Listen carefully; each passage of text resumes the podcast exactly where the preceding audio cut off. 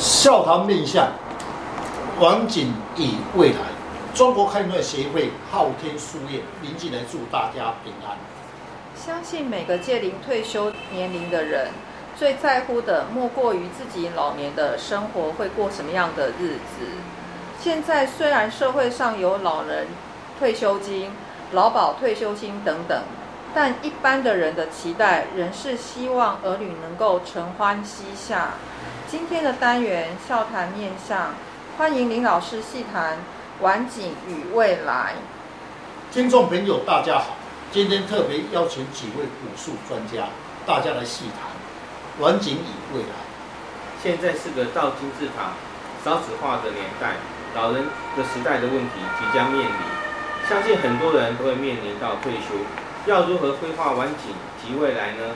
请问老师？要如何对待子女？怎样面相才能会享福？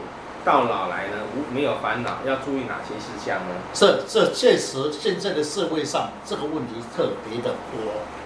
某次我参加社区的座谈会，与会者大部分都是退休人士，年纪则比较大。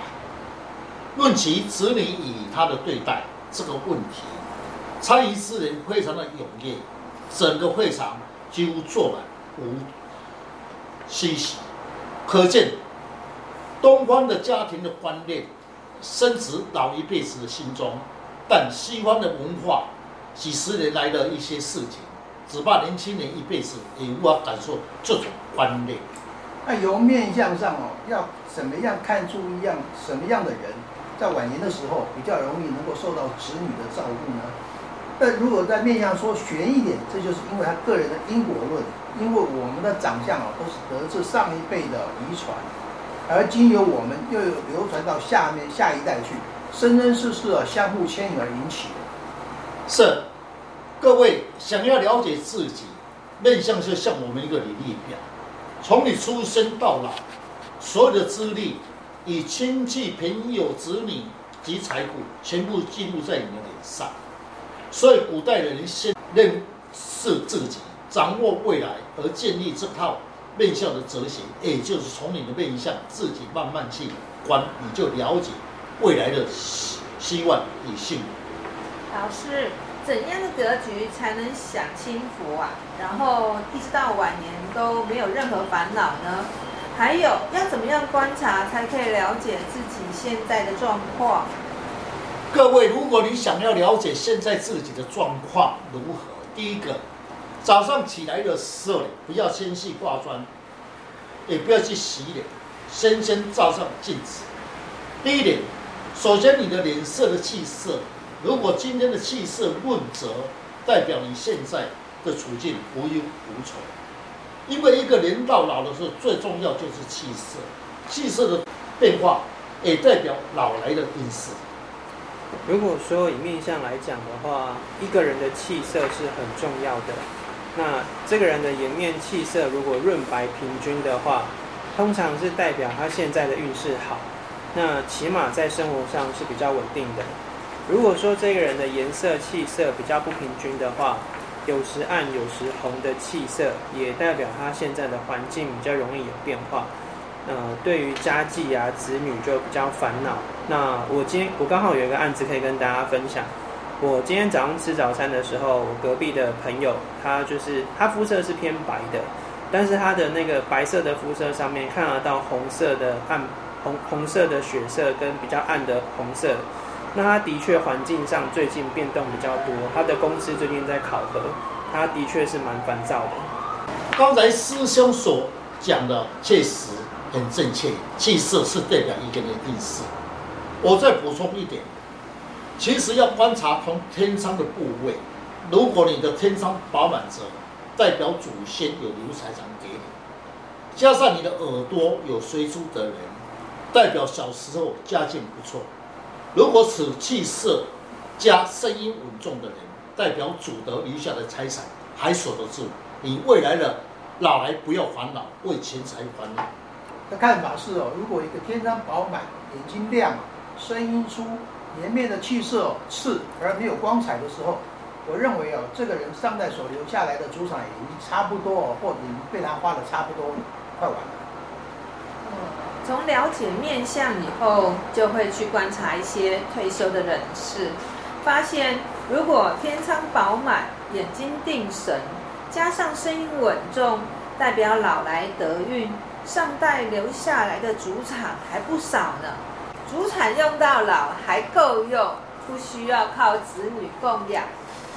是说到老来与子女的对待，这些问题常常被年纪大之人的湖东最喜欢提出这个询问的问题。老有几种格局，老人的声音不能太有力，因为声音有力者越来越霸气。与子女的对待中，也容易有一些冲动。哎，我们常在说啊，嘴大吃四方啊，嘴巴其实代表的是财气。那在嘴巴旁边呢，就是下巴的两侧呢，是为遗骸。遗骸其实是可以保护嘴巴的。所以如果你是下巴尖削的人，那晚年就可能要辛苦些喽。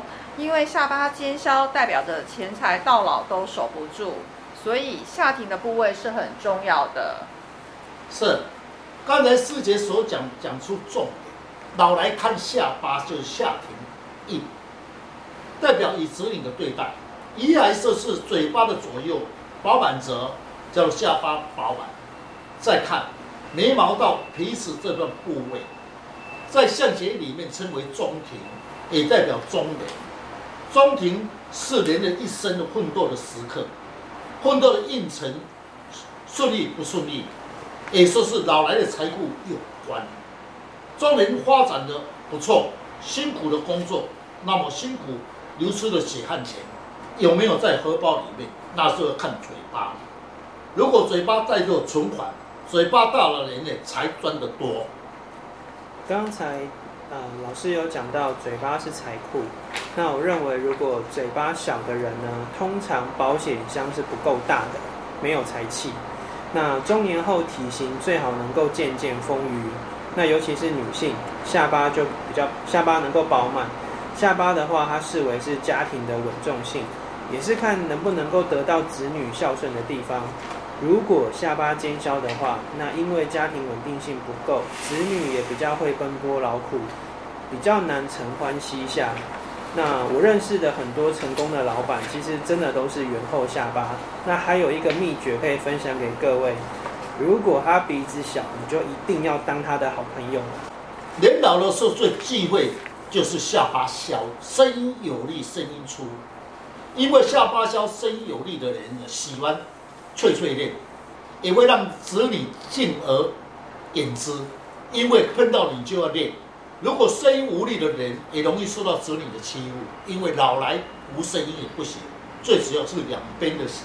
遗骸的下巴消折，那么就会比较辛苦。如果啊皮肤白、下巴饱满，与子女的互动都会不错哦。声音柔者，他就比较讲理。鼻子高的人呢，大多会照顾他的子女，受到子女的尊重。而下巴饱满、耳朵有珠的，大多可以受到子女的供养哦。是，人老则都要想要有没有子女来承欢，那么供养他。这几点各位要记起来。若是你的眼睛不能太亮，因为眼睛太亮的人处事情看不习惯，处处要管人家，子女当然会逃避。一种就是声音不能太粗，因为声音粗的人爱管别人的事情会碎碎念，子女除了不服气之外，还会敬而远之。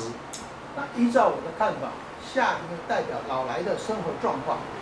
那下巴饱满、声音稳重的人呢，老来啊生活比较安定。那下巴削，也就是食禄削，代表他老来的生活会比较多有烦恼。呃，我们的传承是以家庭为重，现在受到西方文化的影响，现在要两代同堂，其实越来越少了。台湾也步入了老年化的社会，但对于老人家的福利又不如西方的社会齐全。所以奉劝大家，在中年时期要多多的为自己储蓄老来的生活费哦。尤其是年过五十独身主义者，更要特别谨慎规划未来的人生。研究面相就是要了解个人在个性上面的优点跟缺点，取长补短，设法改变自己的缺点，想要了解自己的面相，大家可以上网查看昊天书院林静来老师，那会更加了解面相的奥妙。谢谢老师，不客气。